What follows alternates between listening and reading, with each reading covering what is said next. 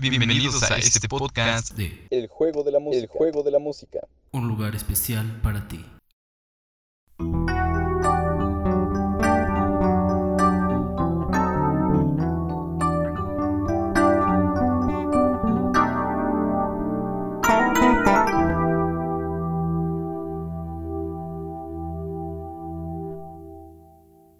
Bienvenidos una vez más a este espacio dedicado a la música.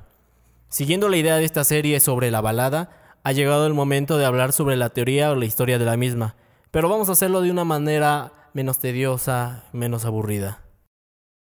Bueno, empecemos antes que nada con la definición de la palabra balada. Según lo que nosotros investigamos, todo empezó con Daniel Pardi, el cual definió la palabra balada como una canción de amor y de tiempo lento.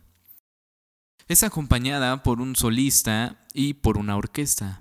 Y yendo a su historia podemos observar que los orígenes de esta balada vienen de los inmigrantes europeos que llegan a América en 1920, que contrastaba con la música que en ese entonces se escuchaba. Géneros como el blues o el jazz, pues sufrían algunas transformaciones que ya se venían gestando desde 1930 a 1940.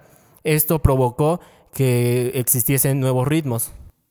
Por ejemplo, aquel llamado rock and rock a mediados de 1950 vino a transformar varios tipos de música completamente a los cantantes y a los instrumentos.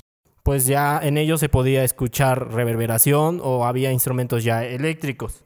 Ahora bien, tratándose de lo que viene siendo los exponentes de este género, podemos tener como referencia a Elvis Presley, que fue uno de los principales precursores del mismo. Y bueno, algunos dirán, pues Elvis Presley era más del rock and roll. Sin embargo, por los medios de la presión social, él tuvo que dejar el rock and roll y refugiarse en la balada. Otro precursor fue Frank Sinatra con aquella canción titulada como Always. Pero acompáñanos a apreciar un ejemplo de estos precursores de este género. Oh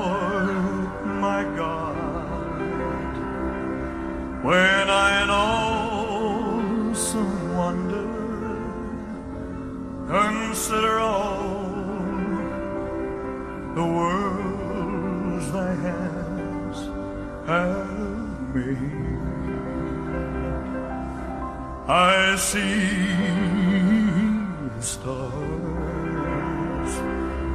I hear the rolling thunder. Thy power throughout the universe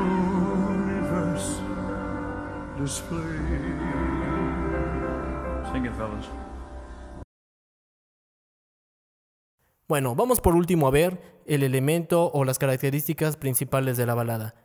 Y primero tenemos al vocalista. Para interpretar este tipo de canciones, lo que se va a necesitar es cantarla respecto al contexto de la letra o los sentimientos que el autor quiere dar a entender. Y debe de ser de una manera suave, muy distinto al mariachi, por ejemplo. Ahí la idea de la valentía, de la gallardía, es el elemento principal que le da esta característica. Sin embargo, acá se debe de cantar de una manera suave.